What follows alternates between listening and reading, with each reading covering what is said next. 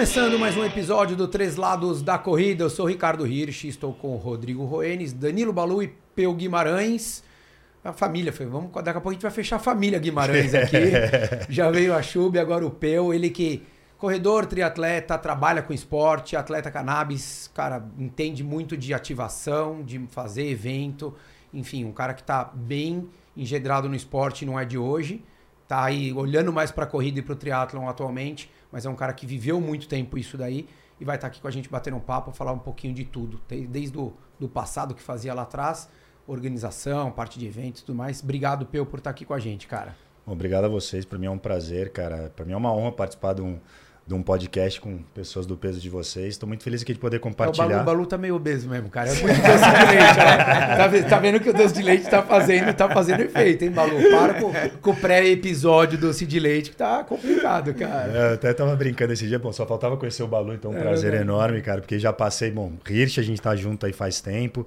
Fiz minha consultoria de pisantes com o Rodenes e também fiz meu bike fit com o Fabinho. Então tô, tô também tô tá fechando, fechando, tô, tô, tô fechando, fechando, o ciclo. fechando o ciclo aí com vocês, cara. Então obrigado.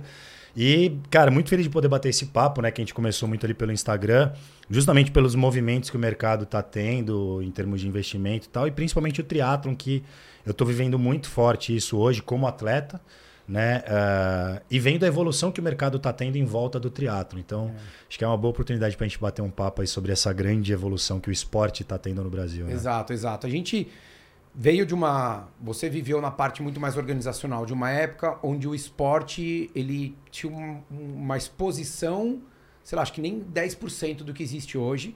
Público também não era nem 10% do que se tem hoje. E que mesmo naquela época, Peu, a gente via grandes marcas apostando, né? Sim. Então, assim, pô, você teve com a, com a sua irmã quando vocês fizeram o, o, o Mundial de Aventura. O, Mundial de Aventura. Vocês fizeram aqui no Brasil uma prova, cara, que... É, o Ecomotion Pro, cara, que meu, tinha patrocínio de empresas... Grandes. Grandes. Cara. Se quiser pode falar o nome de todas aqui, se eu for falar alguma coisa, não tem problema nenhum.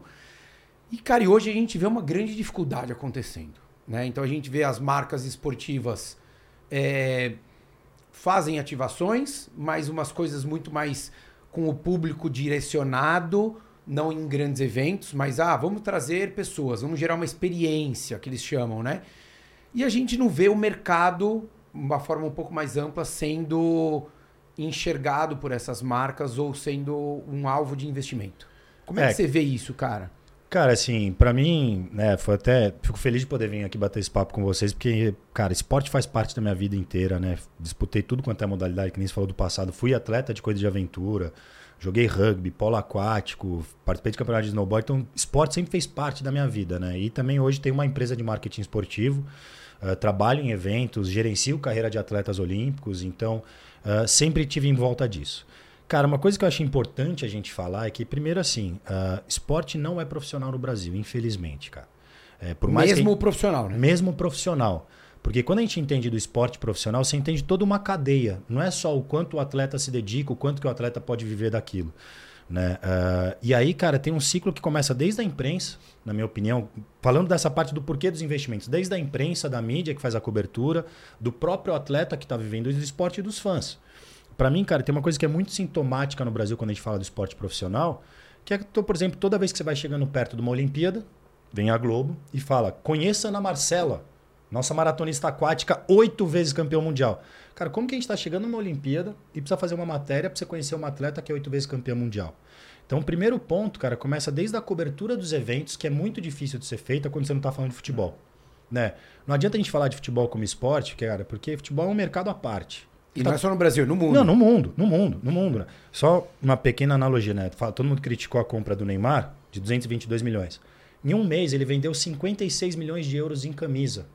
Quantas empresas no Brasil faturam 56 milhões de euros por ano?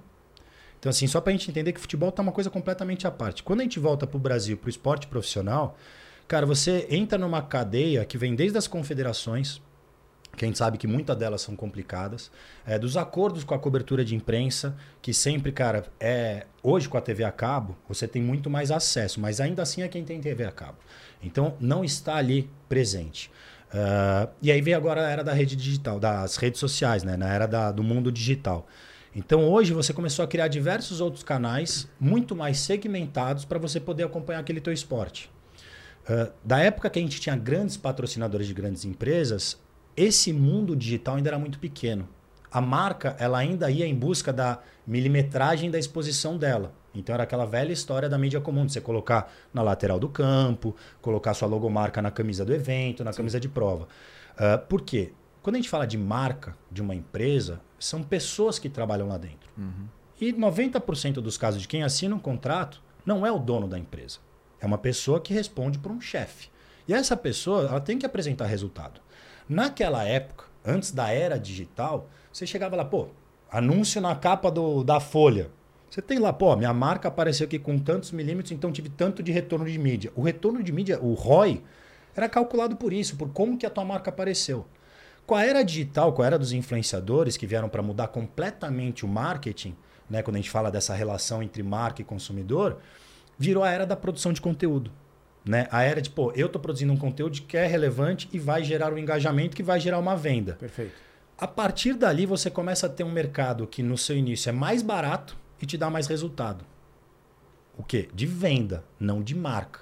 E aí a gente teve o boom da era dos influenciadores, que o cara fala assim, meu, eu preciso garantir meu emprego. Então, pô, o Roenis tem um milhão e meio de seguidores. Vou patrocinar um post dele aqui que vai me gerar uma venda. Ó, tá aqui, ó, chefe. Olha o meu KPI aqui de vendas que aumentei X%. O cara tá trabalhando pro resultado. A marca precisa do resultado. Principalmente o cara que tem o dele na reta. E aí, com essa era digital, que na verdade era para ter sido enxergado como uma grande oportunidade para os atletas profissionais, eles acabaram perdendo essa onda. Né? O atleta profissional, natação, atletismo, triatlon, ele tinha que enxergar essa oportunidade. Falar assim, cara, eu não estou na TV, mas eu tenho uma televisão na minha mão. Uh, eu trabalhei com atletas profissionais que tinham grandes patrocínios e perderam todos eles por falta de produção de conteúdo, por não entregar para a marca. Aquela história de você estar tá vestindo a marca num evento, ela já perdeu a importância. Aquilo não gera venda. E hoje o que a marca está querendo é a proximidade. Quando você fala assim de criar experiência, não é que ele, ele não está simplesmente querendo oferecer uma experiência bacana para o convidado. Ele quer usar aquela experiência para produzir um conteúdo que seja relevante para o público-alvo dele. Hoje a marca ela quer gerar o quê? A velha, a gente está na, na era, né? O mundo virtual que distanciou, então as marcas precisam gerar algum tipo de proximidade. E essa proximidade é pela representatividade, pelo pertencimento. Então a marca hoje, quando ela vai buscar patrocinar alguém, ela quer buscar alguém para patrocinar que vai conectar com o público que ela quer atingir. E hoje, o atleta profissional está cada vez mais, ou com a tecnologia, né? Enfim, você vai acompanhando os campeonatos hoje, está todo mundo batendo recorde em tudo quanto é coisa: atletismo, natação. Os atletas profissionais estão cada vez mais máquinas perfeitas. Ao mesmo tempo, cada vez mais distante do esportista, de uma pessoa que então, quer... Mas você não acha que é uma, uma falta, às vezes, de uma visão é, de... Que nem... Dá um exemplo. Vocês ajudaram a fazer a prova física lá do Bota para Correr lá, né? A parte do... Uhum. A parte da corrida e não da viagem toda, né? Não do Exato. projeto. E a Olímpicos faz uma coisa que eu acho muito legal, que é colocar os atletas profissionais no rolê. Eles geram conteúdo para os profissionais. Eles fazem questão de o profissional ter um material para poder postar. Sim. Eles fazem o vídeo para o profissional, eles fazem as fotos do atleta profissional. Então, eu acho que. Será que não falta uma visão é, que seja um pro bono ali da. Da marca. De né? você ou da marca, né? De uma agência, fala, cara, do, desse atleta profissional eu não vou cobrar. E eu vou ajudar esse cara a gerar conteúdo para ele. Porque eu sei que ele não tem tempo e muitas vezes não sabe fazer. Porque. Que não, a grande maioria. E eu não sei fazer. O Rodrigo não é, sabe. É, a prova o, não, não, é verdade. A gente tem que ser. Você sabe. Você sabe. Você, você, tem todo um jeito de filmar ali. Você então, tem já mas, umas manhas. Não, então, mas, mas eu, pô, eu, eu trabalhei em comunicação, eu era editor de vídeo. Eu tenho um, um, um respaldo de algumas coisas. Que experiência, me, né? Experiência que me, me colocam muitas vezes. Não estou dizendo que eu seja bom, não é isso, mas em saber. Só que eu não tenho o timing de uma menina de 28 anos de idade que vive a vida dela 90% para gerar conteúdo. Eu sei disso. Só que pro que eu quero, eu sou um treinador, eu sou um apresentador de um podcast, para mim tá ok. Se alguma marca quiser algo mais, minha vida hoje não comporta e tá tudo certo. Mas o atleta profissional, ele não tem isso. Ele precisa entregar a performance e ele precisa entregar conteúdo. Você não acha que faz, às vezes falta uma agência, uma marca fazer como o Olímpicos faz, que faz bem feito de, pô, tem lá o Cipó, tem o Giovanni, tem a Raíssa, Pô, sabe, fizeram agora na Mara, Com o Vanderlei. na- com o Vanderlei na SP City. Pô, vamos fazer um pelotão do Vanderlei, vamos patrocinar ele, é o novo embaixador. Você começa a perceber o quê? Pô, põe uma, uma buena onda pra tirar foto, pra fazer material de vídeo dos caras. Você não acha que falta? Porque é óbvio que o, que o. Desculpa o termo, mas que um cara, que, né, que é, qual é a profissão dele? Profissão bonito. Né? Tem um monte. Mulher também, né? Claro. Ah, o cara nasceu, corpo escultural, rosto bonito, mulher também. Esse cara, ele saber usar um pouquinho o potencial dele, Vende fácil. ele vai viver disso daí, vai ganhar dinheiro, vai ganhar produto, vai ganhar viagem, vai ganhar um monte de coisa. Só que esse cara é uma coisa. O atleta profissional, ele nasceu com o quê? Profissão atleta. E o outro nasceu profissão bonito.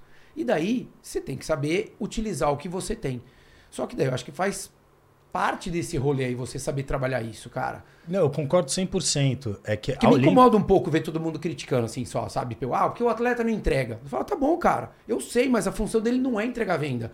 Ele também pode entregar venda. E daí a marca e a agência ou o patrocinador vai ter que, acho que, ajudar esse cara, porque ele não vai fazer. Não, eu concordo 100% com você, é, Hirsch. É, a grande questão não é assim, quando eu falo dessa forma, eu não falo assim, o atleta profissional ele tem que entregar.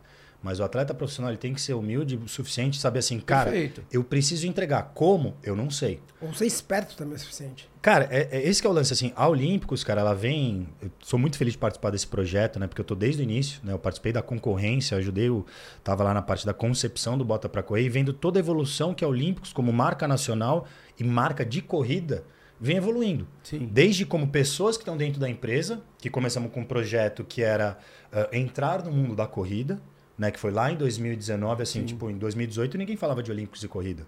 Então, meu, vamos começar a fazer uma coisa que só Olímpicos pode fazer, que é levar as pessoas para descobrir o Brasil correndo.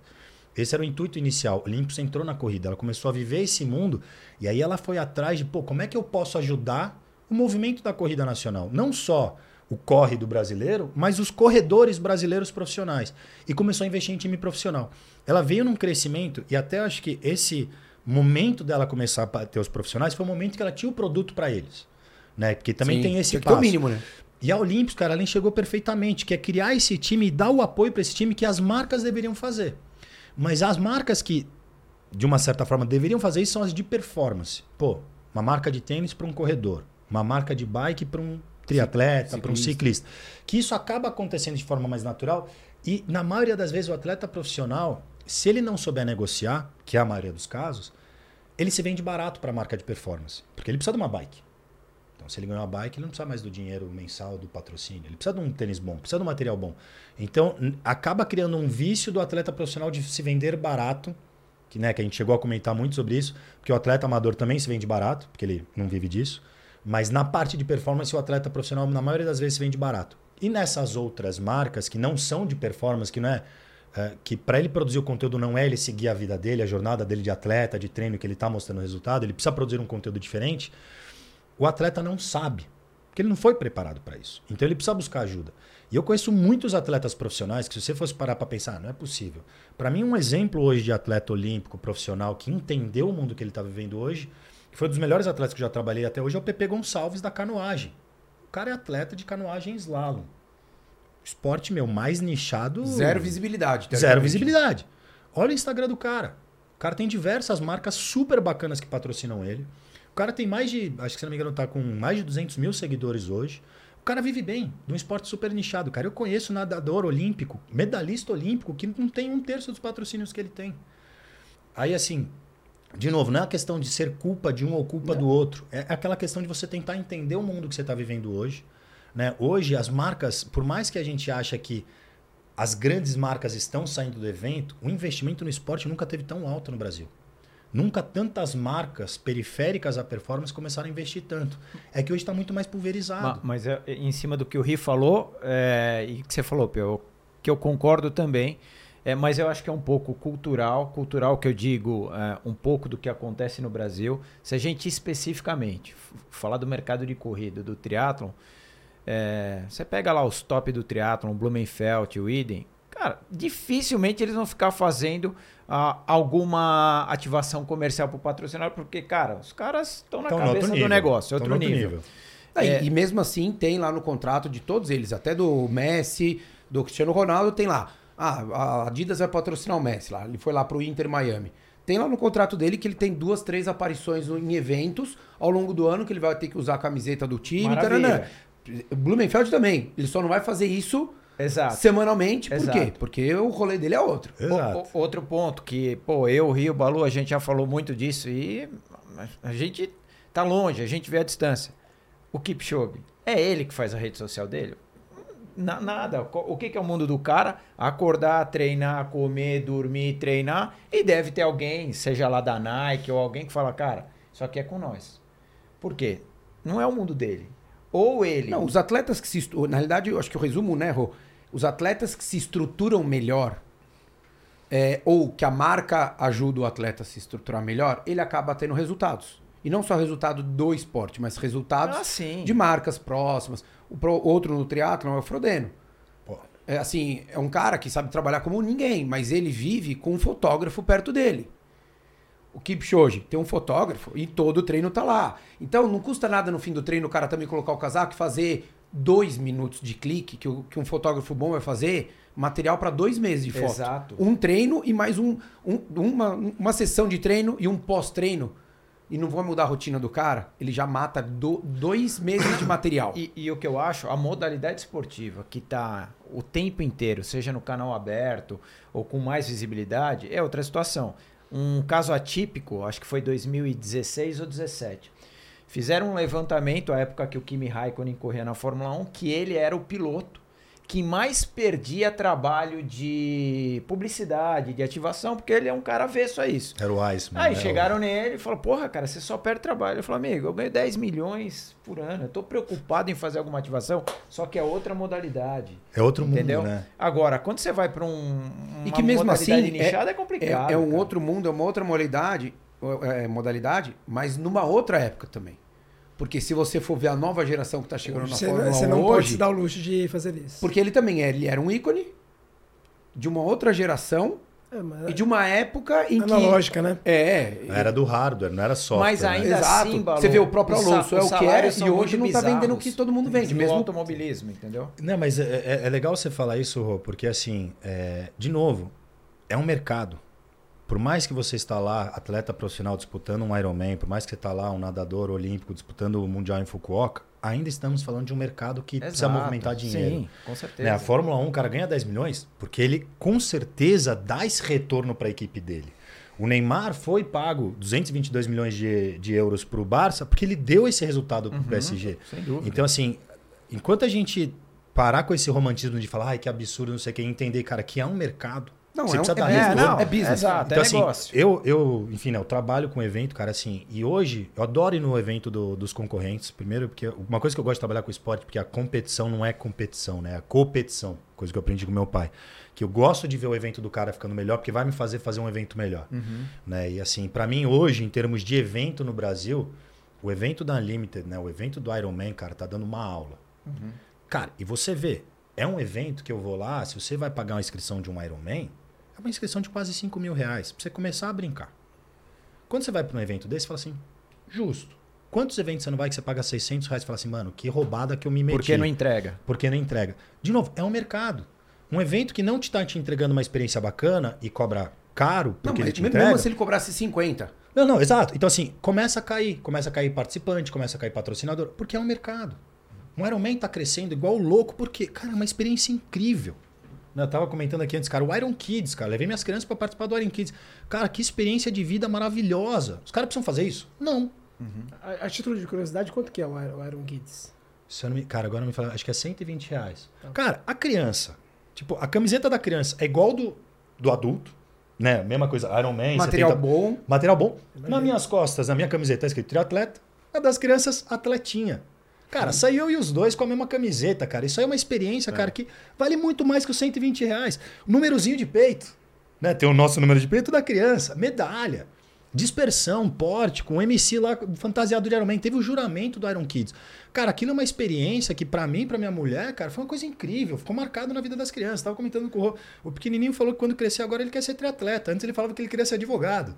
Agora ele falou que ele quer fazer um Iron Man. A- Avisa ele que é bom ele ser um advogado bom. É, e daí Que Pra ser triatleta é bom primeiro você se formar como advogado. É, exato, filho. Mas, cara, é- é- a gente precisa acabar um pouco com esse romantismo e entender a nossa responsabilidade no nosso processo. É que né? eu acho que as Então, mas que- aí você chegou, desculpa, Balu, mas assim, você chegou exatamente onde eu falei. Eu acho que o atleta tem a responsabilidade, tem. Mas se, se você partir do princípio que não é só no Brasil, é no mundo que a grande maioria dos atletas não tem essa ou tempo ou capacidade, a responsabilidade muitas vezes fica em torno de uma empresa. Então, assim, se a empresa vai chegar, né? O Três Lados da Corrida fala assim, ô, Peu, você fez o índice olímpico, eu vou te patrocinar. Eu saber que o Peu não tem condição de, de expor a minha marca e taranã, eu falo, ó, você, sei lá, números hipotéticos aqui, eu te dou 100 mil dólares por, por ano, beleza? Beleza. Eu tenho que saber que eu vou ter que gastar mais, que era o que acontecia antes. Uma empresa chegava antes e falava assim, eu vou patrocinar o Ecomotion Pro que eles faziam lá, eu te dou um milhão, eles sabiam que eles iam ter que gastar pelo menos mais um milhão, a conta era um para um. O quanto você gasta de, mar de, de marketing, de patrocínio, era o mesmo o um que você gastava de Ativação. ativação. Então é isso. Tô te dando 100 mil, eu sei que pelo menos 50 eu vou ter que gastar para te mostrar. E o que, que é esses 50 mil? É um fotógrafo, é um evento, é pagar para vir num podcast, para uma viagem, para encontrar um artista, sei lá, cara. O que A entrega, planejar a entrega. Sim, Ri, mas a empresa sabe que vale investimento. De novo, volta no Kipchoge. A Nike sabe que vale investimento. Então, e mas dois, é, três caras mas é que o problema, dele, o cara. problema é que se você não faz isso, daí é aquele. O que, que nasceu antes? O ovo ou a galinha? A Olímpicos chegou e chamou. Desculpa, o Cipó, um cara nota um milhão, bacana, corre bem. Mas assim, quem é o Cipó no circuito mundial? Desculpa, nada contra. Corre pra caramba, adoro o Cipó. Filmei ele agora na Spacit, mandei o filme pra ele, amigo, manda mensagem, veio aqui gravar com a gente. Mas ele não é o Kipchoge, só que é Olímpicos, entendeu? É um corredor brasileiro que vai estar nos nossos eventos e eu vou ajudar esse cara. Sim. Você entendeu? Então, porque a gente não vi- o mundo não vai viver só de Kipchoge, não vai viver só de Schumacher, não vai viver só de é, é, Caleb Dressel, não vai viver só de Blumenfeld, não vai de Tiger Woods. Porque o Tiger Woods só é o Tiger Woods porque ele tem mais 100 que ele é melhor. Porque se não tiver esses outros 100, ele não vai ser ninguém. Mas sabe uma coisa muito louca, Ri? Que assim, a, a, a Olímpicos, cara, ela teve uma sorte. Eu vivi isso, eu vi isso. A transformação das pessoas dentro da própria Olímpicos. Sabe? De uma empresa que era muito voltada para venda, números, antes de começar a olhar para performance propriamente dita, né? E os caras, primeiro assim, essa coisa de começar a descobrir o Brasil, entender a relação com a natureza, ver o que, que era correr para os corredores, ter esse contato com diferentes níveis de atleta profissional, elite, amador, etc., o que está começando agora, e entender a importância que a corrida tinha na vida das pessoas e os funcionários, a galera que trabalhava no projeto começar a correr. Ontem eu fiz um call com eles, foi muito bacana, porque uma das pessoas que entrou, no, entrou na Olímpicos e toca o projeto, fez agora domingo o primeiro 21K dela. E batendo papo com ela sobre, a, a- o, cara, como ela se emocionou na prova. Então, as pessoas, de novo, as marcas são feitas por pessoas que estão vivendo Sim. isso e transformando. Então, mas essa iniciativa de fazerem o Bota pra Correr, de, o projeto todo ser tão global, envolver atleta, cobertura, contagia os seus Total. colaboradores. É que, e aí, assim, a gente tem muita sorte de ter um Olímpicos hoje no Brasil. Porque quando você vai falar, por exemplo, de uma Nike, de uma Adidas, cara, é uma empresa que segue um alimento global. Na Né? Então, cabeça mais, deles é diferente da nossa. A- Na hora que você tem uma equipe brasileira que está super empolgada, mas vem um corte global pós é, Tóquio. Eu tinha atletas na Adidas. Eles tinham, se eu não me engano, em Tóquio, eles tinham 26 ou 28 atletas, 28 atletas brasileiros. Não, 26 atletas brasileiros olímpicos Adidas. Acabou as Olimpíadas de Tóquio. Não estou brincando. Outubro de 21, dois, três meses depois das Olimpíadas. Ah, então a gente está tendo um corte aqui dos 26, a gente vai ficar só com seis atletas olímpicos. Por quê? Ah, porque agora a Adidas não está mais olhando para a América do Sul, passou a olhar para Europa. a Ásia e Europa, porque é a próxima Copa do Mundo, a próxima não sei o quê. E aí o cara brasileiro, por mais que ele tenha vontade, não tem nem como fazer dentro da empresa. E aí, de novo, eu falo assim, cara, é uma responsabilidade de todo mundo. A gente no Brasil precisa entender que a gente precisa melhorar o mercado esportivo como um todo. E aí eu falo assim, cara, é, por exemplo, Nosso papo na- lá na, na- na fisioterapia começou com isso. Exato. De alimentar, de alimentar o mercado. Alimentar o, merca o mercado todo. Então, assim, começa a imprensa precisa se- se entender a responsabilidade dela, né? Principalmente a imprensa especializada de divulgar, de mostrar os brasileiros. Cara, por exemplo, sai na rua e pergunta quem é o Avancini. Quase ninguém sabe quem é o Avancini, cara. E o cara colocou a gente no topo do mundo do mountain bike, sendo que a gente nunca esteve lá. Pô, a própria Ana Marcela. É. Cara, é uma monstra no- na maratona aquática. Minha mulher ganha 10k, 6, 7 vezes ganhou 10k no mundo. Sabe, a gente tem atletas, cara, que são que lá fora são muito mais idolatrados do que no próprio Brasil. Então isso tem um, esse é e, o não, começo. E não, e não é um privilégio, entre aspas, da corrida ou do triatlo, não. Não. É, é unânime, né? O Brasil, o, o Balu fala, né? O brasileiro não gosta de esporte. A, a, haja vista, Não, a, haja não. vista em, Infelizmente. em 2019, o Marilson entrou no Hall da Fama na Maratona de Nova York. E Não, aqui? Cara, que é, Marilson Hu?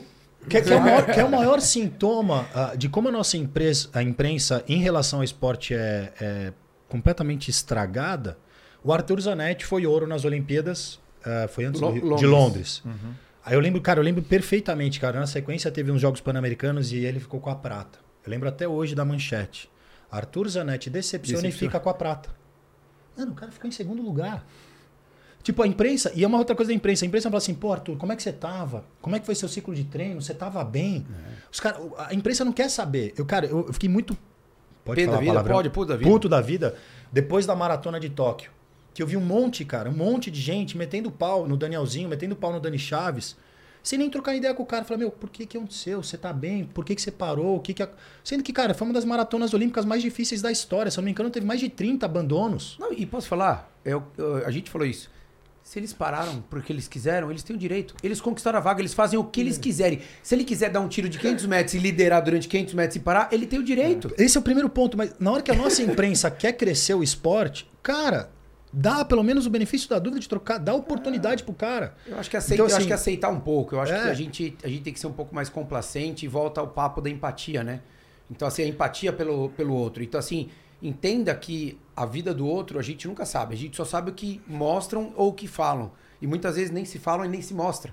Que é o papel da imprensa. Não, e até assim, cara, por exemplo, eu brinco muito assim que as pessoas devem achar que a minha vida é maravilhosa, né? Que eu sou atleta profissional. Porque o que tá no meu Instagram é sobre a minha performance. Eu não vou postar, tô aqui em um call, tô aqui em mais um call. Tô pagando aqui- boletão tô pagando atrasado. bo- Cara, eu não fico falando dessa minha parte da vida que não vai influenciar ninguém. Né? Eu tô compartilhando o que eu quero. Então, assim, tam- entender que as pessoas têm problemas fora do Instagram, né? Ah, e aí, para falar desse ciclo, quando a gente fala do atleta profissional, do amador. O atleta amador é um atleta que vive o mercado. Às vezes o cara é publicitário, às vezes o cara é corretor, às vezes o cara é empresário. Então ele tá ali no mercado, ele sabe o quanto que um ROI é importante. E aí um cara que é um atleta amador que fala assim, opa, tô enxergando uma oportunidade aqui, tô performando, tô tendo resultado. Um exemplo, cara, de atleta amador para mim é o André Sanches, do Garage Training. Meu, o cara entendeu ali, cara, ele quer ter performance como lifestyle.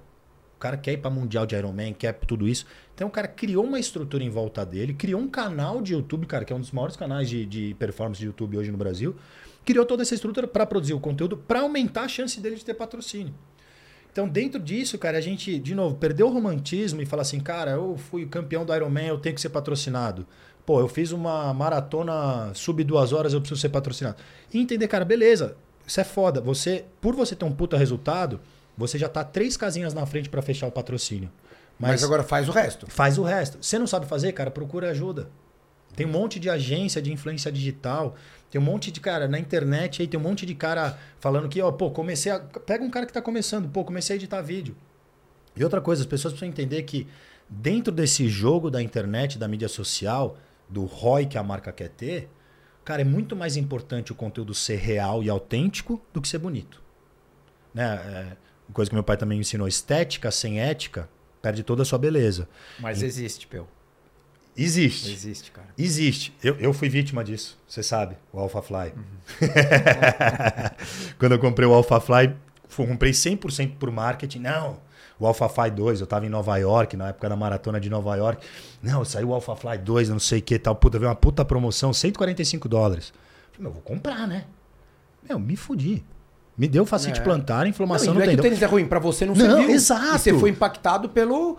Pelo marketing. Pelo marketing que isso Pelo foi marketing, gerado. porque eu vi o Kipchoge correndo, o Kipchoge fazendo maratona subir duas horas, mas, cara, o tênis. Outro, o Alpha Fly do Kipchoge não é o Alpha Fly que ninguém usa no mundo. O Alpha Fly dele foi feito sobre a moldura do pé Sim, dele. o pé escaneado e tudo mais. Exato, você entendeu? Só que aí depois disso, prendi aqui com o Rô, né? Lá fazer minha consultoria. Ó, saiu mais barato que o tênis. Porra, cara, muito mais. e hoje eu tô muito melhor por conta disso, né? E, e eu acho que tem muito disso, assim, da gente, né, buscar mais informação, buscar as pessoas que estão aí, cara. Graças a Deus hoje, quer dizer, eu não sei se é graças a Deus, mas eu acho muito bom. A gente tá se especializando, cara. As pessoas estão cada vez mais especialistas, né? Sim. Você pega assim um, um triatleta. Há 10 anos atrás ele tinha um treinador. Hoje um triatleta tem uma equipe de seis, sete pessoas em volta. Nutricionista, o preparador físico, o educador de natação, o fisioterapeuta Sim. de biomecânica, o outro de não sei o quê. Então, cara, isso serve para tudo. E, e se você não vai usar, mas se você tem disponível para você procurar informação. Exato. Ah, então eu quero falar sobre técnicas de natação. Você vai falar com um cara específico. Ah, quero fazer isso daqui de ciclismo. Quero alguém que me ensine a pedalar melhor em subida. Né? Você começa a ter caminhos que você consegue ter que há 10, 15 anos atrás você não tinha. Exato. E aí o que falta o atleta profissional enxergar, que você pode ter a mesma coisa para trabalhar o teu lado comercial, teu lado de conteúdo. Você entendeu? Da mesma forma que você busca um cara para melhorar a tua subida, busca um cara para te vender. Existem hoje. É que eu acho que, eu acho que hoje existe o braço curto, né? Assim, é, eu acho que eu É vejo, cultural, eu né? vejo muito, eu vejo mu- muita ativação, patrocínio, apoio, sei lá, enfim, né? Um- um- aquele momento ali e que as pessoas acabam indo no, ah, cara, fa- faz o padrão aí, faz esse formato que já tá fazendo, que tá dando certo, com essas mesmas pessoas. Você diz o que? Empresa? É, às vezes empresa, empresa, é, seja uma marca, seja uma agência, seja é, um evento. Então, assim, o uso de, de- dessa exposição na mídia acabou sendo o braço curto, que eu acho que é isso. Então, É, no, assim, no fim do dia... faz va- aquilo que já Não, funciona. vamos no... só que daí você é. pega pessoas. Eu já vi marca patrocinando marca de tênis, patrocinando gente que gosta de correr descalço. Daí você fala, cara, porque ele tem mais de 100 mil seguidores, né? O homem, a mulher, sei lá, quem quer que seja. Você fala, desculpa, assim, não faz sentido. Não é por mal, não, precisa, não, é, não é comigo, não, tá? Esquece, o Ricardo não, não- eu não preciso ter nada disso. Não, não sou eu. É, tem um outro atleta, é um atleta profissional, é um outro amador, é um projeto diferente, é sair do básico. Ah, do treinão, vamos fazer um treinão. Você fala, cara, legal o treinão. Mas assim, quem tá lá de fato que vai comprar o tênis? Quem de fato esse cara vai, vai impactar para vender um tênis, entendeu? Cara, É, é- é esse braço curto que às vezes me pega um pouco, que eu acho. Pô, não é por mal, mas você fala assim. é, as marcas elas, que- elas querem atingir e, e querem atingir sempre da mesma forma. E eu acho que, como olhar do mercado, que é o que a gente falou, de fomentar o mercado, você é obrigado a pensar de formas diferentes. Cara, eu concordo 100%, e eu acho que assim, é, a gente tem uma coisa cultural, acho que do brasileiro do braço curto, né? Você inovar dá trabalho, cara. Você criar um projetão foda dá trabalho. Você tem que de fato ralar. E aí eu volto para aquele ponto inicial. Essa pessoa que faz o jogo jogado, que sempre as mesmas pessoas, provavelmente é uma pessoa que precisa toda, todo mês apresentar os resultados para um chefe, senão ele tá no olho da rua. E aí ele fica com aquela dúvida: o que, que eu vou fazer? Vou ser inovador? Vou criar algo novo, foda, que tenha relevância, que não sei o que, pipipi? Se der errado, é o meu que tá na reta. Ou vou no jogo jogado, sabe? Ou vou aqui, que nem a gente tava falando um pouco de especialidade. Pô, vou contratar aquela agência de publicidade que tá cheia de prêmio em Cannes e falar assim, pô, gente, mas olha só Eu que tive um chefe que falava pra mim, cara, faz só o que te pedem, cara. Você faz o que te pedem, cara. Pediu isso. não, É um chefe de uma árvore, faz isso. Culturalmente- Cara. Não, não- não discute, cara. Meu, o cara super bem sucedido lá em Simão e tal. Faz isso, cara. Faz isso, sabe por quê? Porque Então, o cara nunca vai, nunca vai poder reclamar de você. Porque ninguém quer É, levar e- problema não, pro chefe. Eu, eu não, eu entendo, mas eu acho que é, às vezes tem que vir do chefe. Não, é, é que E- Esse que é o ponto, que nem a Olímpicos veio do chefe. Veio do, do Pedro, que é da Vulcabras, que passou pelo Márcio Calage, que é o cara que manda na Olímpicos.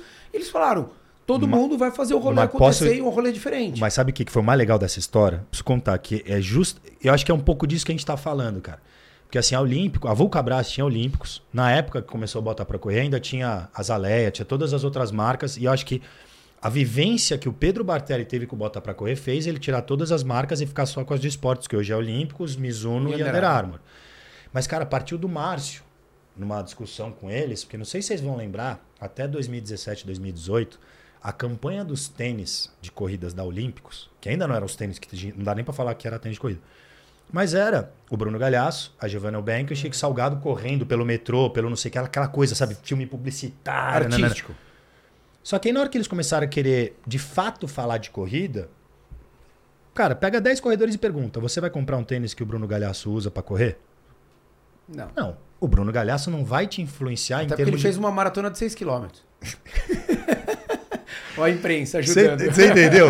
e aí o Márcio falou assim, gente, foi, foi um insight do Márcio. Eu lembro disso porque quando ele me chamou pra participar da concorrência, foi um insight que ele falou assim, cara, é, o Bruno Galhaço não vai vender tênis. Eu preciso fazer um projeto que só Olímpicos possa fazer de corrida no Brasil para me aproximar dos E corredores. o cachê do Bruno Gagliasso, ele pagou três botas pra correr. Irmão, na verdade, o- na verdade o papo, o papo que ele falou pra mim falou assim: "Pô, eu negociei com, com, com o chefão, eu quero a verba de um anúncio da novela das oito com o Bruno Galhaço, que eu quero fazer um projeto".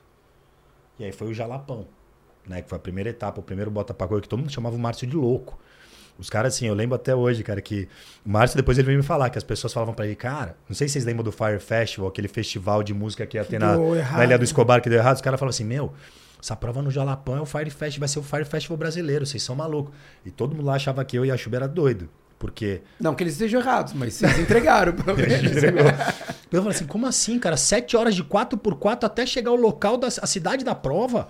Como que vocês vão montar uma arena no meio do deserto de Jalapão? Eu falava, Márcio, nós dá um jeito. E, e a prova foi um sucesso, cara. E depois daquilo, aí todo mundo na Olímpicos começou a ver, cara, isso aqui é foda, isso E aqui tem serviu, um e serviu como um termômetro pra vocês aprenderem também muita coisa de, cara, é um tênis de, de asfalto, que daí foi a mudança. Não dá Exato. pra eu colocar pra correcionar, que a gente falava aqui, a gente falava, cara, não faz sentido. É legal a experiência, legal. Mas assim, é um tênis pra correr no asfalto, tá correndo na terra. Daí começou a mudar. Não, foi um aprendizado, que faz parte do É, rolê. Isso, cara, o Bota pra Correr, cara, acho que assim, é um super case para marcas, para as pessoas, atleta profissional, atleta amador, pessoas que trabalham em marcas esportivas, para estudar esse projeto e entender, cara, que ninguém precisa saber tudo desde o início. Né? Eu acho que ali foi um processo muito bacana que nós, como produtores, fomos entendendo cada vez mais como respeitar ah, as limitações da marca. A marca ser humilde o suficiente e falar, pô, precisamos melhorar o nosso produto para oferecer algo que esteja à altura do nosso projeto. E foi toda essa jornada e trazendo pessoas, humilde de trazer pessoas especialistas, participou do, de umas mesas do Corre, Sim. né? Eh, e trazer pessoas, trazer atletas para começar a ouvir sobre o processo. E foi, cara, foi um amadurecimento incrível, porque foi eh, desde pô, de uma etapa, teste, criar um circuito que depois teve Pantanal, teve Alter do Chão. Eh, dali, aquilo virar o DNA da marca, dali ter a cap... fala assim, pô, agora podemos montar um time de atleta profissional. Trazer atletas profissionais. E ainda, cara, eu, eu tenho certeza que a Olímpicos ainda vai crescer muito dentro desse mercado da corrida. Eu acho que a Olímpicos ainda vai criar projetos de atletismo, de atletas profissionais. Eu vejo, juro, assim, porque eles estão tendo resultado. Eles estão trabalhando com a equipe de pessoas É, deles. E, eu acho que mostra que a, a- a ação e reação, né, a física do, do, do, do, do mercado, do, do investimento, ela é diferente. E ela, e ela demora um tempo para maturar. É, o- a, a Olímpicos fez isso e hoje você vê, em qualquer prova que você for, pelo menos aqui em São Paulo, que é onde a gente vê mais, nós vemos, sei lá, o Rodrigo fez o shoe count do, do- da Maratona de São Paulo, ele não precisa abrir os números aqui, mas assim, ele viu bastante tênis da Olímpicos na prova. A gente vê em várias provas a galera usando tênis da Olímpicos, coisa que antes era impensável. E não é por mal. Não, Todo porque não falava, tinha. eu não vou usar, eu não usava. Uma- em um momento, falar, não, eu falei, não quero, porque de fato não tinha qualidade para corrida de quem era corredor. É, para quem não acredita nisso, pensa que o desenvolvimento do, do 4%, né, foi o primeiro tênis de placa de carbono da Nike, veio num projeto que não era para o Kipchoge correr abaixo das duas horas em Imola, era o lançamento do tênis. E depois de um ano que a coisa começou a tomar corpo, chegou para o mundo inteiro, né? Vendeu. E aí tá falando de uma Nike. Sem demérito com a Olympus.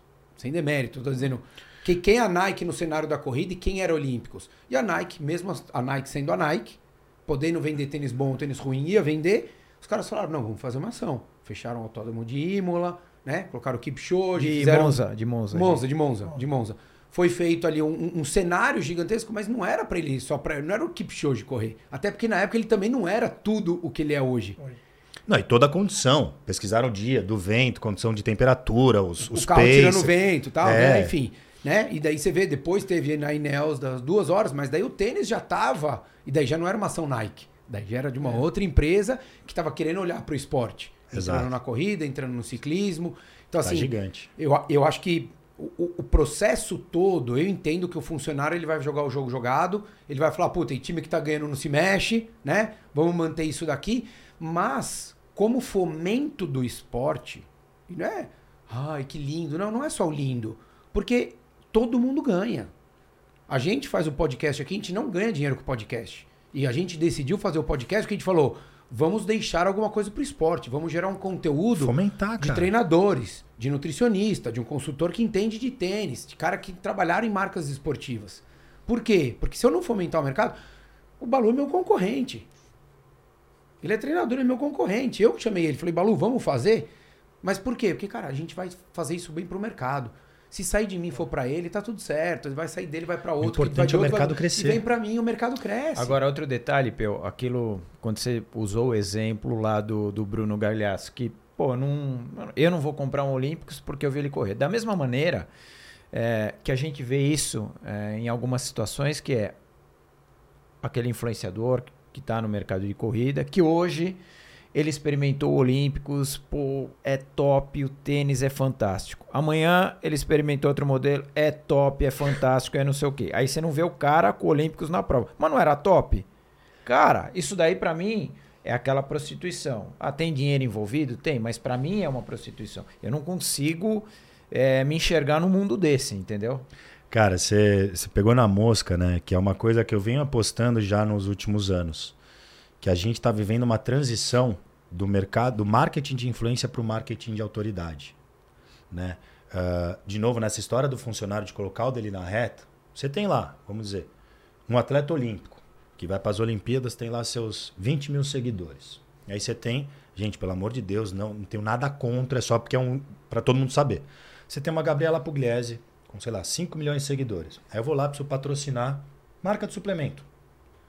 Cara, vou colocar aqui, ó, se eu patrocinar esse atleta, pô, esse atleta passa por doping. Esse atleta, cara, a miligramagem de cafeína faz diferente no dia a dia dele, não sei o quê. Esse cara é autoridade. A Pugliese é uma influência. Eu vou pagar 100 mil em um post dessa menina, ou eu vou pagar 80 mil por ano para esse atleta. Pô, se eu pagar 100 mil nenhum post dessa menina, ela vai aumentar minha, minha venda no curto prazo em 10%. E esse cara? Eu não sei. O que esse cara pode te trazer é uma maior credibilidade do seu produto. É uma pessoa que vai poder atestar se aquilo ali é puro ou não é. Só que volta para aquele outro ponto. Isso aqui dá trabalho. Isso aqui vai melhorar o teu equity da marca. Vai valorizar a tua marca como um produto Dá de qualidade. trabalho. Que é o que você falou. Pô, se hoje a Pugliese, paguei 100 mil nesse post. Amanhã, se a minha concorrente pagar 100 mil, ela também vai fazer. Porque para ela, aquela relação de médio e longo prazo de atingir um objetivo, que é ir para umas Olimpíadas, que é concluir um Ironman, que seja qual for a meta esportiva, não existe quem leva esporte a sério, não existe você ficar trocando suplemento todo mês, porque aquilo vai ferrar teu estômago. Então você tem muito mais lealdade àquele cara que aposta em você, no atleta. Só que a gente sempre volta naquele ponto. O cara que assina o cheque, onde que o cara vai apostar?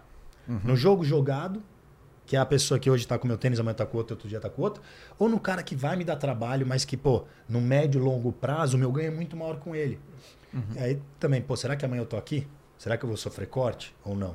Então, cara, é, é, eu fico tentando, quis falar, quis vir aqui porque assim, todo mundo precisa É, não não é melhorar. fácil, de fato. Eu Não é fácil. Eu, eu, eu, eu aponto, eu falo que todo mundo tem um pouco de parcela nesse. Não é Sim. nem de culpa, tem um parcela de responsabilidade.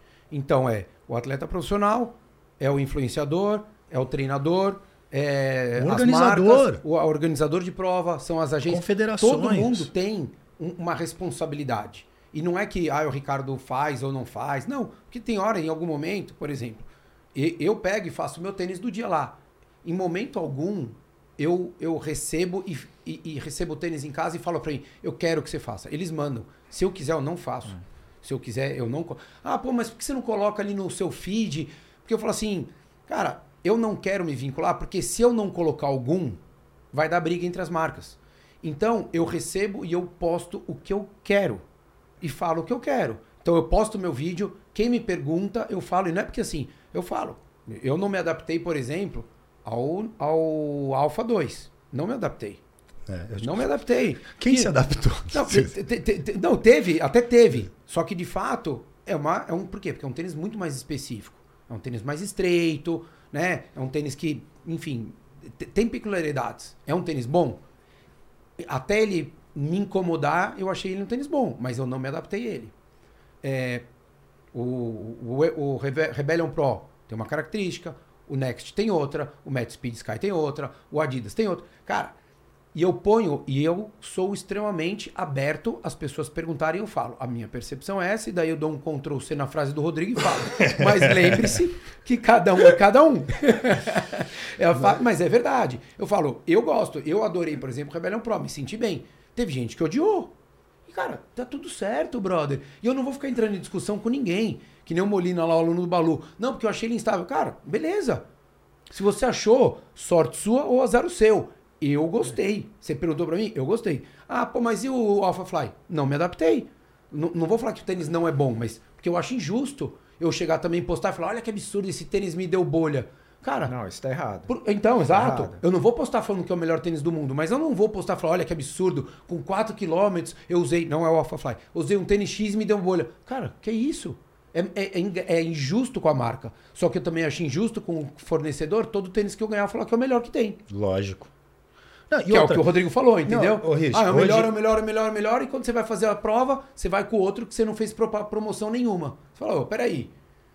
Né? Mas, Ori, eu volto para aquele ponto inicial. Você é um cara que hoje é uma autoridade, porque você, além de toda a tua carreira de performance, como treinador, o podcast, e essa, esse conteúdo real e autêntico que você produz, te transforma numa autoridade. Porque as pessoas sabem que você é de verdade.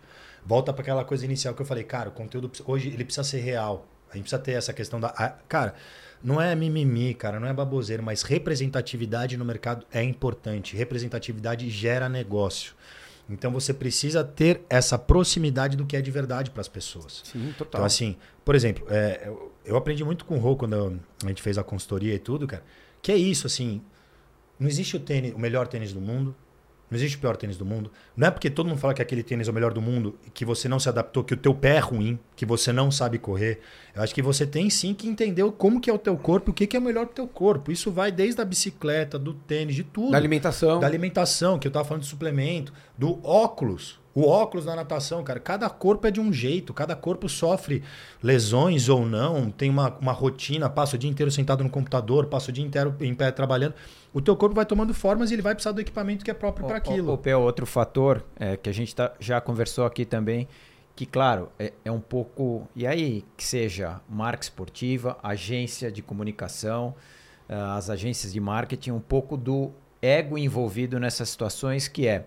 ah, um exemplo, na, na Maratona de Nova York de 2018, eu fui numa convenção da New Balance e ela- eles estavam apresentando, a gerente de produto estava apresentando um, um modelo do tênis. E quando ela terminou, eu falei de um modelo de Roca que era concorrente direto. Moral da história, ela destrinchou o Roca de ponta a ponta, ou seja, ela conhece o produto do concorrente ali no detalhe do detalhe. Se você pegar um engenheiro da Volks lá que produziu o T-Cross, ele vai saber tudo do HB20. Cara, eu vejo que tem um pouco de ego, ou às vezes dentro de uma agência ah, que não conhece eh, como é que o mercado roda, seja do produto, que agora aquela empresa é cliente, o cara, sei lá por qual razão, não está interessado, a gente tem que fazer o número fechar. Da mesma maneira, a marca esportiva, ou seja, ah, o que é meu é o melhor do mundo. Não, não adianta você me. Pô, não é assim que funciona, cara. Cara, e aí, e, e aí que eu acho que assim, eu concordo 100%, cara, e eu acho que falta muito, assim, as pessoas que estão dentro da marca ter a humildade de assumir essa diferença, né? Teve um caso específico que eu vi da On Running na gringa, que eles estão patrocinando a. Eu não sei falar o nome dela que ganhou o Roland Garros. A Sayek. É. A, a número um do mundo de tênis hoje, a número um do ranking de tênis feminino. Ela é atleta da On Running. Final de Roland Garros, ela foi campeã em Roland Garros, usando um ASICS no pé. Por que, que os caras fizeram isso? Porque hoje eles não têm o tênis à altura que a número um do mundo joga tênis precisa. Então eu acho que falta um pouco dessa humildade, acho que no, no mercado como um todo, principalmente no Brasil, de entender as suas limitações, o que, que você consegue ou não atender hoje. Né? Ah, por exemplo, a gente fala muito sobre isso, cara. Eu acho que uma marca esportiva ela precisa ter. ah, no- se o cara não for um ex-atleta, um cara que tem esporte como lifestyle dentro da marca, que é a pessoa que entende Pra do mim é um grande problema. É, o, o- geralmente quem tá com isso, quem trabalha no esporte, ou quem é do esporte, é apaixonado por esporte. Né? Mas, Ninguém cara- fica envolvido quando não é apaixonado. Se ele tá envolvido e não é apaixonado, é por dinheiro. E aí, quando é por dinheiro, o cara vai ser braço curto, o cara vai jogar um jogo mais simples, o cara vai, vai fazer no atalho. Então, por exemplo, a grande diferença, a gente já falou isso aqui, que você vai nas lojas de tênis lá nos Estados Unidos ou na Europa, É, Você contar o currículo de corrida dos caras, você Exato. assim, caramba, velho. Eu já fui, eu falei de um Exato. episódio que eu tava em, tava em Roterdã, entrei numa loja que eu achei legal, tal, tal. Comecei a conversar com o cara que tava atendendo. Eu falei, putz, eu maratona de Roterdã, você já correu? Ah, eu sou o diretor da prova. eu falei, pô, é, desculpa, né? Foi mal, né? Foi mal. Conversando com o cara, sei que todo mundo é apaixonado. Aqui no Brasil. O Brasil É um negócio. Não tem, é, É um só negócio. negócio. Porque a gente não tem uma cultura esportiva. Se nós de ah, o Avancini poder ir na rua, a Ana Marcela poder ir na rua, a gente não tem cultura esportiva. Então a pessoa tá lá por trabalho. Só, ó, esse aqui é meu trabalho, então eu não vou ficar vendo qual é o tênis da Roca, não vou ficar vendo qual é o, não vou ficar vendo como é a corrida do concorrente, não vou falar, não sei qual é o atleta, porque meu, eu tô aqui para fazer o meu trabalho, ganhar meu dinheiro, meu, fazer o mínimo possível. E ainda de tudo, também tem o RH, que na hora que vai contratar, vê lá, pô, esse aqui, ó, formado em marketing esportivo na SPM, pós, Trabalhou na cerveja. Aí chega o cara, pô, esse aqui fez um, um, um curso de gestão de projeto, Você fez é um curso de corredor há 20 especialidade e, e fez 10 Ironmans e todas as majors. Pô, mas esse cara aqui é formado, tem diploma, tem MBA. Pô, vou nesse cara. Porque, de novo, o brasileiro tem medo de colocar o dele na reta, cara. O brasileiro ele tem medo de, de, de assumir risco. Pô, É que eu, eu- eu trabalhei em duas, o Rô trabalhou também. Cara, contar o número de corredores que tem marca esportiva no Brasil é, é ridículo. É que eu acho que. Então, é que eu acho que. não- não- tem o medo, Peu, mas eu acho que o medo, o medo, às vezes, ele é mais na hora de decisão de, por exemplo, de ativação. Sim. Por quê? Porque a nossa cultura esportiva não é cultura esportiva de saber o que acontece e saber quem é quem. É... Pega 20 galera de 20 anos de idade hoje. Quem dali praticou mais do que 3 anos de esporte consecutivo? Não, mas aí você pegou Você uma idade complicada, hein? Porque Não, essa nossa. Não, não, não, mas o que eu tô dizendo, mas não, mas mesmo da gente, é que a gente ainda fazia, mas assim, é, lá fora, o cara ele vai trabalhar com corrida, ele vai ser diretor da maratona de Roterdã, porque desde os seus 10, 12 anos de idade, ele fazia um trekking com o pai, ele saía a correr, ele consumia E lá informação. fora existe carreira no esporte. Exato. Você consegue ter uma Você carreira entendeu? no esporte. Eu, vou, eu vou gerenciar A, atleta. a cultura Você esportiva uma nossa é carreira. muito rasa. A cultura esportiva aqui é o seguinte: ah, eu sei cinco nomes e eu torço na Olimpíada como nunca. Que tudo bem, legal. Mas assim, é, quem praticou esporte? Quem, quem corria? Quem, das pessoas que têm 40 anos de idade hoje, quem, quem corria dos de que nasceu até os 20? Ninguém. Ninguém. Só que se você vai para os Estados Unidos, Todo mundo passou. Todo mundo passou pelo cross country. Todo mundo passou pelo beisebol. Todo mundo passou pelo basquete. Por quê? Porque você tem isso imposto. É cultural. É cultural. É essa cultura que falta. E daí, na hora que o cara tá ali, o RH, ele também viveu o esporte. Você entendeu como. É um, é, um, é, um, um passo anterior? Porque daí ele vai falar assim: cara, esse cara aqui, ele não se formou, mas olha só, ele viveu, ele foi em eventos, ele participou disso, ele fez aquilo, e ele fez. Cara, se a gente conversar com esse cara e a gente vê que ele entende de um mercado Não, de cara ativação. sabe a real do negócio. Ele sabe qual é que é. E daí ele vai falar, pô, porque eu sei qual é que é do esporte. Esse cara também sabe. Ele vai ter uma leitura muito diferente de, do que a gente pode fazer. E daí é a cultura perfeita que a gente teria que ter, né? Cara, é- é- você falou tudo assim, porque é, é tudo uma questão cultural. Né? A cultura vem daquela coisa da repetição e acaba virando meio que uma tradição. E no esporte, o- o- no Brasil, o esporte nunca foi cultural. Futebol é tradição. Eu tô, tô- tô- eu- eu tô lendo um livro que chama, em inglês, traduz é As Primeiras Damas da Corrida. São a, a biografia atlética de 23, 22 ou 23 mulheres. No, no primeiro trecho do livro. Cara, contando a, a história das primeiras damas, em 1950, 1940, elas Nossa, proibido. equipes de corrida em 1950 e 60. Hoje em São Paulo, procura quantas escolas ou colégios em São Paulo tem corrida. São Paulo, cidade, Não, não tem, a principal cidade não do tem, país. cara. Não tem, cara. Não tem, cara. Mas é, é- essa coisa cultural é muito louca, né? Porque, assim, no Brasil, hoje, o esporte é válvula de escape para o atleta profissional. Né? Uma pessoa humilde, uma pessoa de comunidade, uma pessoa que tem, um- é um pouco, vive um pouco mais próximo da miséria, o esporte é a salvação. É. Tipo, eu trabalhei muito tempo com uma atleta, uma atleta, cara, sim, a vida dela é bem complicada, foi injustiçada no Rio de Janeiro, mas ela, assim, a história dela, antes dela perder a mãe dela, ela falava assim, que a mãe dela era extremamente rígida. Ela falou, meu, minha mãe batia com cinta, com, com um cabo de vassoura, hoje não pode mais, né? Mas assim, porque ela falou, você tem que ser atleta. O único jeito que você vai sair da comunidade é se você for atleta. Você não vai ser cabeleireira, você não vai ser manicure, você vai ser atleta de qualquer jeito. Você escolhe ou era ginástica artística, judô ou salto ornamental. A menina hoje conseguiu criar uma carreira muito por conta dessa educação, mas foi o quê? válvula de escape. Foi a oportunidade para ela tentar melhorar É na a vida. falta de opção, né? Cara, nos Estados Unidos, eu gosto de usar muito esse exemplo, né? Quando eu trabalhava com a Bico a Branca, eu aprendi muito. Cara, é, é impressionante. Qual que é o melhor time de nado sincronizado do mundo? Não é nenhum país. É a seleção de Stanford, da faculdade. Porque as, as, as nadadoras artísticas usam a categoria que elas têm, a performance que elas têm, para conseguir a bolsa na das melhores faculdades do mundo. E elas não estão interessadas em disputar mundial. Ela quer se formar porque ela está pensando no futuro da carreira profissional dela. Então os caras falam assim: tem muitas universidades americanas, cara, que o time dos caras de- seria campeões olímpicos. Porque tem essa cultura de Isso. você trabalhar os dois lados, enquanto no Brasil a gente nunca teve isso. Cara, é, é- é muito engraçado quando você fala de Olimpíada. As pessoas nem param para pensar o que, que é uma Olimpíada, um negócio que acontece de 4 em 4 anos. Cara, é, são. É o hoje, creme de la creme. é o creme. Não, são, acho que hoje 48 modalidades. Mais de. Hoje acho que a gente já está quase em 150 países sendo representados nas Olimpíadas. Cara, aquele cara que conseguiu a vaga para as Olimpíadas. Mano, são 12 mil atletas. São os 12 mil melhores do mundo em 48 modalidades e mais de 7 bilhões de pessoas no mundo.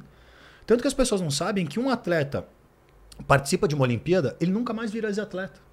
Não sei se vocês sabiam disso. O atleta que foi para as Olimpíadas, eles viram Olympian. A- O próprio COI, ele te entrega depois das Olimpíadas uma assinatura de e-mail com os anéis todos dourados e a tua assinatura para virar a tua assinatura de e-mail como Olympian. Lá fora, cara, se você participou de uma Olimpíada, você foi lá, primeira, sei lá, 100 metros rasos, primeira eliminatória, pum, tá eliminado. No resto do mundo não importa, você é um olímpico, cara. No Brasil, não. Pô, se o cara foi lá e perdeu, pô, o cara disputou com os melhores do mundo, cara. É estar entre os 10 melhores do mundo. A gente não valoriza isso. A gente só valoriza a medalha de ouro. A gente só valoriza É, o é o que futebol, o fala, né? Ele não gosta do esporte. O, Não o gosta. brasileiro E gosta essa, do, e essa do- falta de cultura esportiva é um, é um problema, cara. Porque a, a gente tem o problema da falta de cultura esportiva e tem também a questão do. A gente tá falando do, do atleta saber ou não gerenciar a, a carreira dele. Você está falando de válvula de escape, né? Como oportunidade de mudança social. O, o, esporte americano ele é centrado no- na universidade. Então o cara ele tem pelo menos o ensino superior. Então ele vai lá, virou veterinário, não deu certo, não se classificou para o time de vôlei, o cara é veterinário. Você vai na Europa, um, um alto grau de instrução. No Brasil, cara, você tem um ensino de péssima qualidade.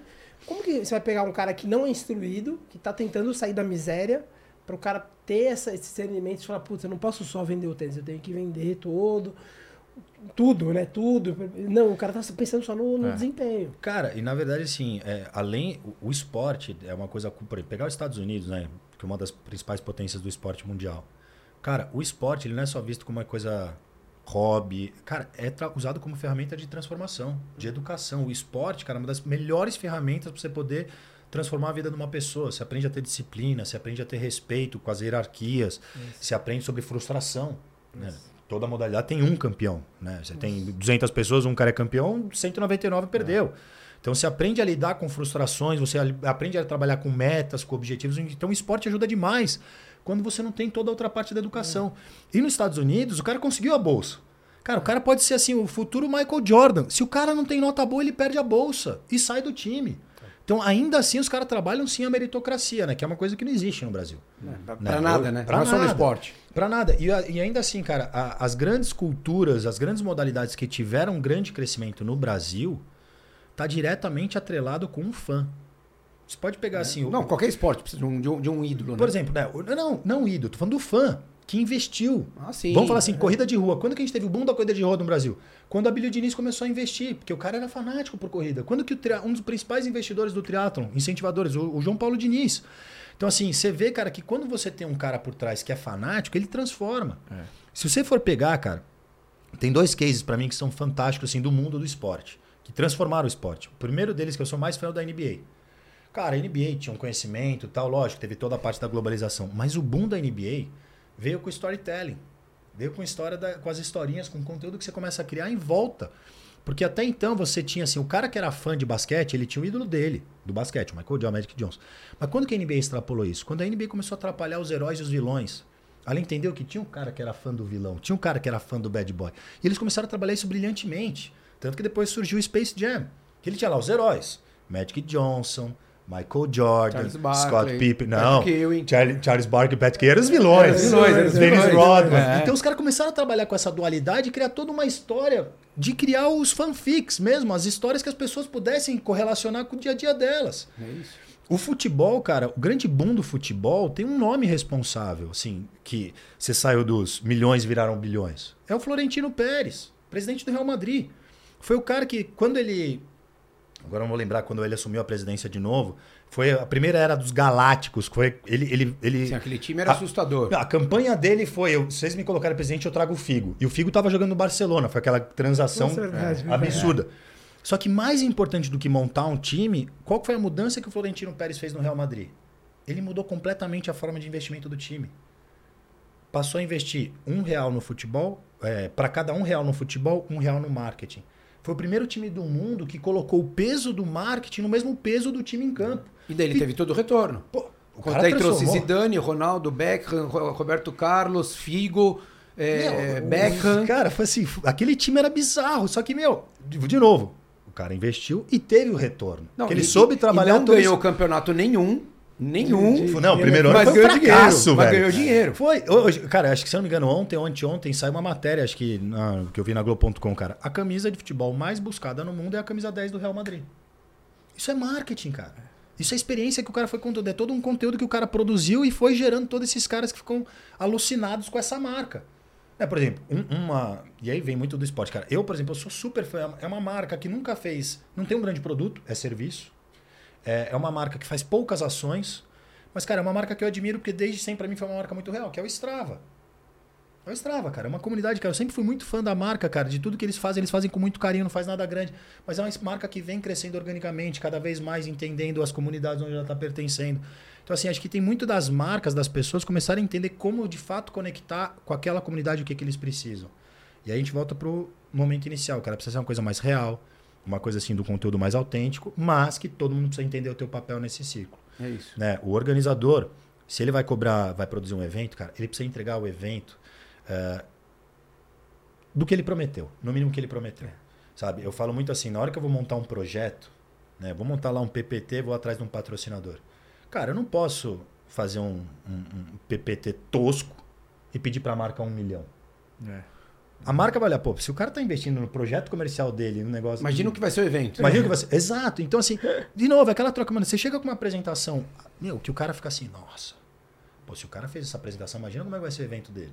Então, cara, é tudo é uma troca. É o quanto você É, se lógico. dedica àquilo, Total. cara, é o quanto você vai ter de retorno. É isso. Eu te falo hoje, eu tive, eu tive um, vamos dizer assim, um, um boom em termos de patrocínio nessa minha vida de, de atleta amador. Não é porque eu tenho um milhão de seguidores. Imagina, cara, eu não tenho nem 7 mil seguidores. Mas é porque eu, eu trouxe um conteúdo que era inédito, que era um, um conteúdo que era é, até de uma certa forma meio transgressor, que era cannabis medicinal. Aquilo me colocou num holofote. Só que só me colocar ali naquele holofote por conta desse assunto não era o suficiente. A gente precisava de fato entregar. Cara, eu sou péssimo de conteúdo. O que eu só sei fazer é o bom dia, bom dia, bom dia, família e conto alguma coisa da minha rotina. Não é uma super produção de vídeo, não é nada, mas eu tô contando a minha jornada. E tem marcas que se identificaram. E, cara, eu, eu tenho um patrocinador meu que fala, cara, que eu dou mais resultado que, que atleta profissional. Porque o atleta profissional não posta nada. Isso eu tô falando assim, não é porque eu sou bacana. né? Não, eu tô contra assim, gente, todo mundo tem oportunidade. Se você parar um minuto, se planejar, se organizar, você tem a oportunidade de ter patrocínio. Se você é um atleta profissional, cara, eu falo pra você, cara, você tem uma oportunidade gigantesca na mão. Até porque, você me desculpa, hoje eu sei que, né, ser atleta amador é mais difícil que profissional. Porque, cara, eu tô no ciclo do Ironman que a gente tava conversando, eu lembro até hoje, cara, uma quinta-feira que eu acordei, pedalei 5km, corri 15, às 10 da manhã eu tava sentado pra fazer call. Eu não tinha tempo de fazer uma bota de compressão, uma banheira de gelo, dar uma dormidinha, dar uma descansada. Não.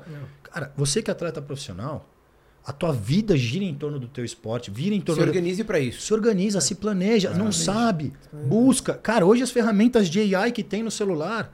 Então eu acho que assim, todo mundo precisa colocar a mão na consciência, entender a oportunidade que o Brasil tem no mercado esportivo, que até é uma coisa que, não- que a gente não falou ainda.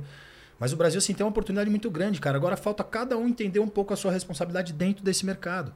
Porque se a gente for parar para pensar, eu gosto sempre de lembrar das histórias. Por exemplo, o Luxemburgo, quando foi técnico do Real Madrid, perguntaram para ele, pô, só tem um Neymar, só tem um Ronaldo. Ele falou, imagina, no Brasil deve ter pelo menos uns 20 Ronaldo Fenômeno, uns 30 Romário, uns 40 Neymar. É que a gente não tem estrutura para poder descobrir esses caras. O Brasil é um país continental. Quantas pessoas a gente de fa- quantas pessoas têm acesso? Imagina só, cara, deve ter um Usain Bolt perdido em algum canto do Brasil que a gente não Eu sabe. acredito muito nisso. Cara, e o Brasil poderia ser Volta à cultura rasa, né?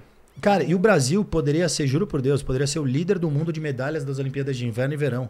Porque o Brasil é o único país do mundo que tem todos os biotipos. A gente tem todos os corpos, todas as formas. Você pega, tipo, uma nação que ela tem um, um perfil de A corpo. Hungria.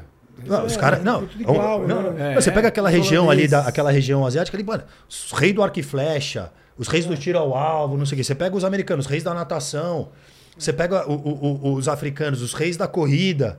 Cara, você, tem muito a ver com, a- com, a- com o ambiente que eles vivem, óbvio, né? Com Mas é uma clima, tudo. né? Mas também tem a parte do biotipo. O Brasil tem tudo, cara.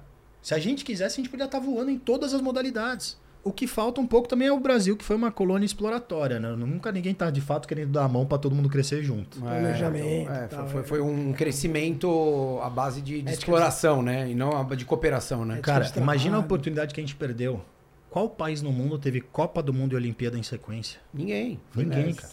Eu trabalhei nas Olimpíadas.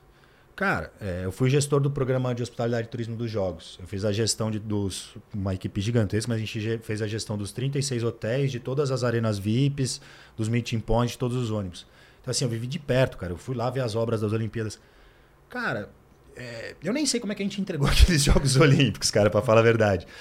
Mas cara, É assim, porque no final das contas entrega, só que Entrega. não entregou, não entregou o que poderia e não colheu o que deveria. Isso. O ponto Esse é principal pra ponto. mim é isso, cara. A gente não colheu, cara. Desde, se eu não me engano, foram seis anos de quando foi escolhido É, como sede anos. até chegar às Olimpíadas. Cara, a gente teve seis anos pra começar a trabalhar uma base, É. pra começar a trabalhar os profissionais. Cara, o que apareceu, cara, o que surgiu de empresa de marketing esportivo naquele hiato, janela. e já acabou tudo. Então, assim, cara, é- é, a gente perdeu dois grandes oportunidades. perdeu o absurdas. bonde. Meu, cara. perdeu um Bonde bonde. Não passa mais não, cara. Então agora a gente começar a parar tudo. É quase que. Eu, eu falo muito assim. a- a minha mulher, enfim, ela é advogada criminalista, tem um monte de trabalho lá em Brasília e tal. Eu falei assim, amor, você não tinha vontade assim de unir? Eu falei assim, amor, só se fosse para trabalhar no esporte. Se eu pudesse ser ministro do esporte, eu ia acabar com esse alto rendimento e ia focar na base. Meu projeto ia ser para daqui 10, 15, 20 Cara, que é a base, cara. Você precisa trabalhar a base, qualquer coisa que você queira construir com, soli É, e, a, com e a- solidez. e a base, e a base é tudo, né? Estrutural, né? É estrutura, cara, pista, base de- quadra. Você começa, você começa a construir um prédio pela, pelo teto, pela, não, pelo é. vigésimo andar? Não, você começa pela fundação, pela base. E a gente não trabalha a base no Brasil, cara. Ele De se nada, né? vira, cara. ele se Quem vira. trabalha a base? Você trabalha a base. Sim. Você investe o teu filho na natação. A gente trabalha a base. Não existe uma, uma cultura de base no Sim, Brasil. mas a cara. gente ainda faz o, o, o que a estrutura permite. Exato. Que esse que é o ponto, né? Então, cara, tinha que ter uma mudança de mindset e, e- e aquela bela história, cara. Eu acho que o brasileiro adora criticar demais, cara. A gente anda numa geração que. É, então, acho que faz falta das pessoas se unirem. Por isso que eu falei que todo mundo tem uma parcela de responsabilidade. Né? Porque não é. Eu acho que eu até, até poderia fazer mais. Né? A gente tá aqui no podcast fazendo, né? A gente busca, estamos aqui discutindo um, um tema que tomara Deus que reverbere aí para todo mundo, para marcas, para agências, para organizadores, para praticantes, para todo mundo, que mexa, que gere um desconforto em todo mundo, que é para falar, poxa, o que, que eu posso fazer? Onde eu posso ajudar? Você Exato. entendeu? Eu não posso simplesmente querer ativar sempre falando com os mesmos 30 influenciadores. Eu não posso falar sempre com o mesmo tipo de prova. Eu não posso falar sempre, fazer um evento sempre no mesmo local. Eu não posso usar sempre São Paulo, Rio de Janeiro. Cara, vamos, vamos abrir um pouco, sabe? Pô, empresa de telefonia, põe dinheiro, cara. Usa o 5G para fazer uma transmissão ao vivo. Quer, quer gancho melhor do que esse? E já colocou na corrida de aventura viva há quanto tempo? Lembra? Tinha, um- anos tinha, um, tinha, um, tinha um point que tinha que parar, você era obrigado e você tinha direito de fazer uma ligação. É, você chegava lá, você A tinha nossa direito... geração era, uma ra- era Então, raiz, cara. pô, Só que aí, Ri, volta naquilo que a gente falou. Não sei se nessa época, quando existiu o Claro 100, o presidente do negócio era Não, é o fã, é o fã. Aí, cara, eu sei, mas facilita a situação. Mas a cara. gente, nós temos fãs de todos os esportes. Entendeu? Porque tem cara que, que é fã de basquete que trabalha numa empresa de telefonia. Na mesma empresa tem o cara que faz triatlon. Na mesma empresa tem um cara que é ciclista. Tem o mesmo cara que jogava vôlei. Tem um que jogava handball. A gente, eu e o Balu, a gente tem amigos em comum, né? O pessoal lá da Poli. Se você for ver, tem dois que eram fanáticos pelo handball. E que um é diretor da Vivo e outro tá morando na Austrália. Né? É? Daí você pega um que gostava de correr e hoje go- Guga, corre. Ah. Né? Então, e são caras que metem a caneta ali. Só que não é tão simples ele canetar. Uma coisa é o cara ser dono da empresa. Outra coisa é ele ser diretor, Diretor. da empresa. Agora, cabe o quê? Daí uma agência vir e falar, Vamos tentar fazer um negócio diferente? Fazer o olho do- da pessoa brilhar, né? É, né? É uma apresentação legal, é, um projeto diferente, é não largar às 5 e meia da manhã, porque nada contra. O, o governo manda largar às 5 e meia da manhã, né? A, a prefeitura fala que você vai largar às 5 e meia da manhã. Mas uma empresa, se coloca no papel da empresa, a Vivo, fala assim, ó Vivo, vem patrocinar minha, minha, minha prova aqui. Pô, legal. Como é que é? Putz, tenho 15 mil pessoas. Ô, 15 mil pessoas. Qual o público? Classe A, B, C. Ô, legal. Meu público. Bacana, apresentação linda. Aonde é? Larga no Paquembu, termina no Jockey. Pô, legal. Qual o rolê? Passa na Juscelino. Taraná, blá. Ah, 5 e meia da manhã. Oi? Quantas pessoas assistem? Ninguém. Cara, tá nem a escuro, esposa de tá quem. e o escuro, filho cara. de quem tá correndo Não, tá tá lá assistindo. escuro, você não consegue nem ver o Posso- evento. cara, você falou uma parada que é muito louca, assim, né? Porque. Que não é por mal. O organizador Não. é uma refém. É. Não, o cara cruzou a cidade inteira. Ele tem que largar às 5 e meia da manhã, porque, meu, você passou por todos os pontos. Praça da Sé, Catedral, Teatro Municipal, não sei o quê. 23, Ibira. Pô, então assim, é, mas isso que você falou que é muito doido, né? Porque é a audiência, né? É, não sei se vocês sabem a história de como surgiu o reality TV no mundo. O cara que criou o reality TV é o Mark Brunet. Mark Brunet foi o cara que inventou a corrida de aventura, o Eco Challenge. Lá atrás, antes, antes de AXN, quando era ainda era Discovery Channel, era uma prova que cada ano ela viajava o mundo. Foi Bornéu, Malásia, Vietnã, enfim, Fiji. ficava Fiji, ficava rodando o mundo. Só que a última que ele tinha feito foi em 2001 em Fiji. Ah, e foi quando ele desistiu. Cara, ele tentava inovar para ter audiência. Porque o Eco Challenge, para quem não sabe, é uma corrida de aventura, né? Multisport, que você usa orientação, a principal modalidade, que é carta topográfica e bússola. São não pode celular, não pode GPS, não pode nada. Naquela época não tinha ainda, É, né? não, então, mas não mas não pode. Mas não pode.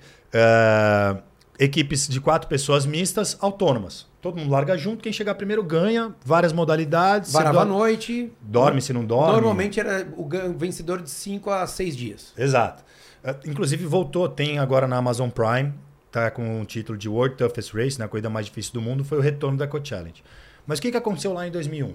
Cara, no, desde 99, 2000, 2001, ele tentou inovar para gerar audiência. Então, pô, só os atletas ali 11 dias correndo, como é que eu levo isso para televisão? Como é que as pessoas acompanham isso? Era muito difícil. O que, que ele fez? Montou uma equipe de Playmate. Coelhinhas da Playboy. Levou o cara que acho que tinha feito o Anakin Skywalker para fazer a corrida, não sei o quê. Tentar trazer elementos que pudessem gerar curiosidade. Que para todo mundo, meu, Nathan Favre até hoje, o cara é o mais maluco do mundo. Quem olha esse cara fala, esse cara não é normal, o cara é o, é o Pelé da corrida de aventura. Você fala assim, meu, todo mundo, quando, eu- quando as pessoas vêm, elas ficam fascinadas. Essa sobrevivência, o desafio da natureza, essa questão do improviso. Só que, cara, tá muito difícil de eu ter audiência e gerar o resultado que meus patrocinadores E era uma precisavam. outra realidade de mundo, né? Era muito mais difícil. Muito. Daí o que, que ele fez? Ele criou o Survivor. O primeiro reality TV do mundo foi o Survivor na Austrália. Porque o cara via assim, meu, como é que eu pego esse. eh, Como é que eu pego essa corrida de 500 quilômetros que ocupa metade de um país Faço ser transmissível, né? Pra, Transforma numa pra arena. TV. E aí que o cara fala, meu, vou pegar essas galera maluca, vou pegar o Navy SEAL, vou pegar o Iron Man, vou pegar o, o maratonista, O não sei modelo, não sei o que modelo, lá. botar esses caras aqui e vou fazer uma prova de sobrevivência, comer taturana, não sei o quê, blá, blá, blá, blá. explodiu. Por quê? Porque aí você aproximava aquela questão, você mostrava em é, quase que real time, né? O drama da vida do ser humano. E aquilo criou uma proximidade das pessoas. Aquela, pô, E daí veio, superação superação do no, mini- limi, no limite. Daí é, foi... o No Limite saiu disso. É Tanto que eu começo, todo mundo brinca, né, cara? É, O meu, meu sonho é participar do No Limite. Naquela época, no corredor de aventura, não podia nem se inscrever. É. Os falavam, não, o corredor de aventura não vem para No Limite, não. Mas, cara, dali foi criando dessa necessidade de você dar o retorno para seus patrocinadores, de você conectar com É uma isso. audiência. Então, assim, a gente precisa ter essa, esse olhar, né, sabe? Sair um pouco Da né? bolha. Por exemplo, sair, do- por exemplo, preciso sair do triatlo, entender o mercado esportivo hoje no Brasil, o mercado esportivo no mundo, as Perfeito. ferramentas. Pô, hoje em dia, né, um Ironman tem transmissão ao vivo. A Estema tá lá fazendo a transmissão ao vivo sinistra do Ironman. Você tem o Mundo Tri que faz uma cobertura super bacana dos eventos. Então, assim, existe um mercado, é, é muito importante a gente falar assim, o mercado de, de qualidade de vida de esporte tá vivendo um boom no Brasil. Só Tá que crescendo- organizar. Tá crescendo muito. Só que falta é se organizar, se planejar, as pessoas darem um passo para trás e falar, opa, peraí, para onde que eu posso ir? Porque, cara, tá tendo um mundo, você sabe. Quanto você tá fazendo de consultoria, É, sim. o quanto que tá vendendo de tênis. Aí depois eu quero saber se eu acertei lá sobre os tênis da SP City no comentário. Mas, cara, assim, tá um mercado, meu, você tá vendo. Toda, toda marca hoje de. Falando né, do que a gente fala mais aqui, corrida e triatlo. Toda marca tem o seu time. Tem o seu esquadrão de atletas profissionais, atletas amadores. Então, assim, existe oportunidade, cara. Só que ela precisa ser trabalhada por todos. O cara que está dentro de uma marca, meu, o cara precisa ser um pouco mais agressivo, precisa ser um pouco mais ousado. Precisa tentar inovar, cara. Dá, olha pro mercado lá É, fora, olha o que as pessoas levanta, levanta a cabeça e inverte o jogo. Exato. Vira o jogo, cara. né? Meu, a- é, o maior case disso é Olímpicos. Todo mundo. Se você falar assim, em 2018 com as pessoas, o que que é Olímpicos pra você? Seleção brasileira de vôlei. Ia ser unânime. Quem tivesse a memória da Olímpicos ia ser a seleção brasileira de do COB, né? Exato. É. Do nada os caras, pum, meu, Jalapão, Pantanal, Alter do Chão, Viadeiros, corre um, corre dois, corre eco, corre três, grafeno. É, os caras se sacudiram, os caras saíram da zona de conforto, saíram do comercial da novela das nove. Do jogo jogo do. do E não foi pro meu, vamos fazer um negócio aqui que, que vai ser nosso. E, e- e- e foi muito legal, porque o Marcos falou assim, cara, eu quero fazer um negócio que só a Olímpicos pode fazer no Brasil. Naquela época não tinha nenhuma marca brasileira de corrida. A Nike não pode falar que vai me levar para descobrir o Brasil correndo. A Adidas não pode falar que vai. Porque o que, que é Adidas no Brasil? Adidas é alemã. Nike é americana. Já Olímpicos.